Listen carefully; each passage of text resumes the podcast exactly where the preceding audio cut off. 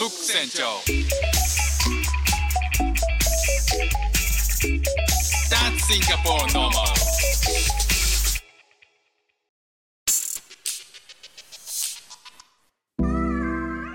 どうもフック船長です。シンガポールで3歳と4歳の息子の子育てをしている主婦です。イラストに挑戦したり歌を歌ったり英語学習のことだったり海外生活で面白いと感じた日本との文化や価値観の違いそこから改めて感じた日本のすごいところなんかをお話ししております。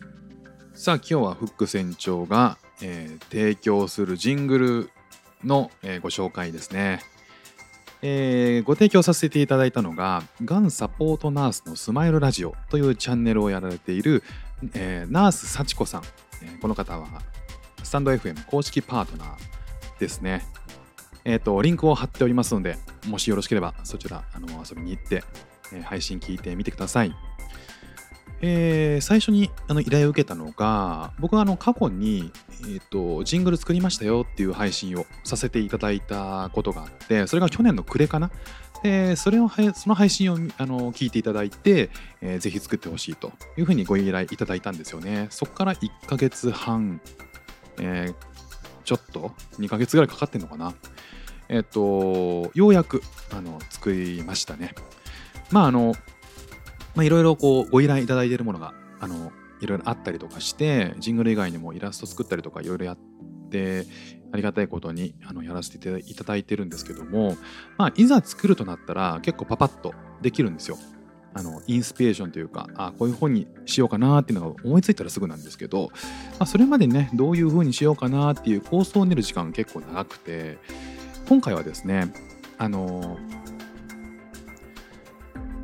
まずねえっ、とがんサポートナースっていうチャンネル名から、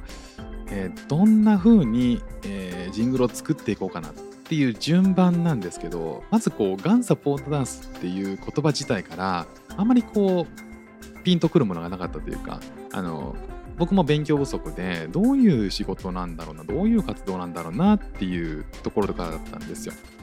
で曲というか音楽にその意味を込めるとするとやっぱりこう分かりやすい想起させるものがいい。あのこの例えばマクドナルドでピラレテネレテネレってなったらマクドナルドじゃないですか。あの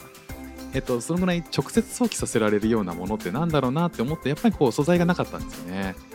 で、えっと僕は最初にジングルを作る時に、えーその依頼者の方に最初に音楽好きなもの何ですかとか、えっと好きなラジオはとか雑誌はとか聞くんですよ。でそこからイメージを膨らまそうと思って。で、えっと大体こう実現したいこととかそのチャンネルで実現したいこととか自分のラジオのイメージとか聞いても、まあ、大体ね自分からは出てこないものでだったりするし、まあ、自分僕自身もそうだしね。だから具体的なことはあまり聞かないかなっていう。具体的なものっていうよりはそのイメージさせるなんか好きなものとか、えーなそんなようなことから素材を集めてイメージを沸かせるっていう感じのやり方してるんですよね。であとはジングルで言いたいこととか言いたいことがあるとすごい分かりやすいじゃないですか。ただまあねあのそこもやっぱりこうバチンと決まったものが最初にイメージとしてあるわけじゃなかったりするんであのまあ難しかったりするんですけどね。で今回あの声を最初にこう入れてくださいと。あの言いたいことジングルに言いたいことタイトルとあとはなんかこう言いたいことを送ってくださいっていうふうに幸子さんに依頼したんですよね。そしたらまあ送られてきて、えーまああの元々の収録で、えー聞いているトーンそのままで、えーのおしゃべりと同じトーンで届いたんですよね。まあまあこれはイメージ通りではある。だから、えー、と今の配信の中とかその幸子さんの中にあるものにヒントがあるんだろうなっていうことで、まあ、気持ちを切り替えて、えーまあ、ちょっとねあの配信だったりそのもうちょっと深掘ってみようかなって思うことにしました。まあ、非常に勉強不足でこのがんサポートナースっていうお仕事の典型的なイメージ先ほど申し上げたように思いつかなかったんですけど、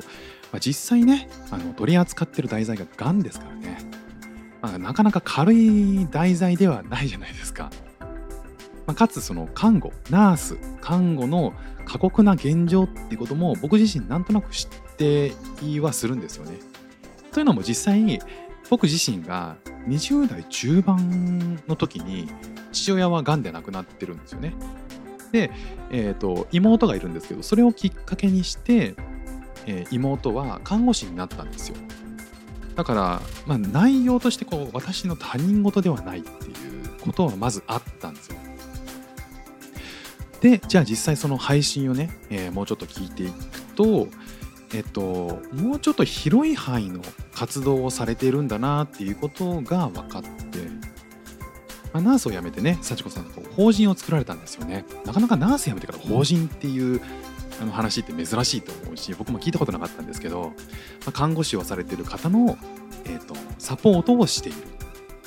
あのご本人言ってたのが白衣を脱いで仕事をしているっていうふうにおっしゃってましたよね。だからこう今となってはこうナースだけにとどまらずいろんな人を前向きにするっていうお仕事をしてるんだろうなっていうふうには感じました。で、えー、いろいろねあの幸子さんの配信を聞いてると人生も相当壮絶なんですね。あの壮絶なんだけどやっぱそういう、えーと、ご経験をされている人だからこそ、えっと、人に寄り添ってその人を前向きにさせる力を持ってんだなっていうふうに、えー、と思いました。ナースってね本当に大変なんですよね。あの僕が、えっと、や知ってる配信者さんであの看護師の方もいるんですけど実際ねあの大変だっていう風な話を、えー、配信でされていたのもわかるし実際僕の妹が、え、看護師なので、まあ、彼女はね、えーと総合病院だったんですよ。で総合病院だって、えーと、夜勤もあるんですよね。で、救急で運ばれてるものあの人の対応もするっていうことで、相当過酷だったらしいですね。もう、しっちゃかめっちゃかも、えーと、昼と夜のバランスが取れないっていう、まあ、すごく話は聞いていたんで、まあ、大変そう。もう心も体もバランスが取れないですよね。で、まあ、あの、妹は結婚して子供生まれて、子供が2歳の時とかかな、ようやくあの個人の病院に、え、移ったんですよね。なので、こう総合病院を離れて、でそうするとまあ勤務状況も違うので穏やかに今暮らしてますけどね。まあ、まあ、とは言ってもね、総合病院ってより緊急度の高い患者を受け入れるっていう場所だし、えー、より重要度が高い、えー、だかったりすると思うんで、まあ、それはね、えー、大変なんですよね、それはね。でもやっぱりまあ重要だしっていうことで、まあ、そう考えるとねこう医療従事者の方々には本当に頭が上がらないなっていうふうに思いますよね。このコロナ禍ってこともあって病入院の病棟もなんか空いてないらしいですねベッドがね。だからもう対応がそれはそれで大変なんだろうなっていうふうに思うとねまあ心も体も壊れていっちゃうっていうのもすごくわかる。だからねこんな幸子さんのような人に巡り会えたらいいなっていうふうに思いますよ看護師のね仕事を理解している人っていうのが相談相手に近くにいたらどれだけ気持ちが楽かっていうねそういうふうに感じたりしましたまあそんな幸子さんなんですけど何でも思いついたら即行動っていうねすごくパワフルなパワフルーマンな幸子さんですけどまあ、派手な明るさっていうことではなくて一人一人に寄り添って、まあ、きっとこの人と話したらこう安心感とともに何でしょうねこう頭の上を覆ってた雲が散って急に太陽の光が見えてきそうなそんな風にしてくれる人なんだろうなということを結果的にはジングルに込めました。まあ、親しみやすく優しくね、えー、寄り添ってくれるような、えー、感じで、えー、心がふわっと軽くなるような雰囲気っていうのをこのジングルに込めて作っています。ナース幸子さん、これからも応援してます。ということで、えー、聞いてください。フック船長でした。じゃあまたね。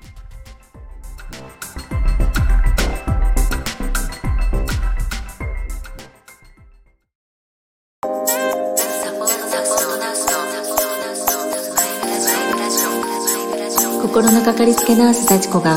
医療の隙間心の隙間を満たしていきます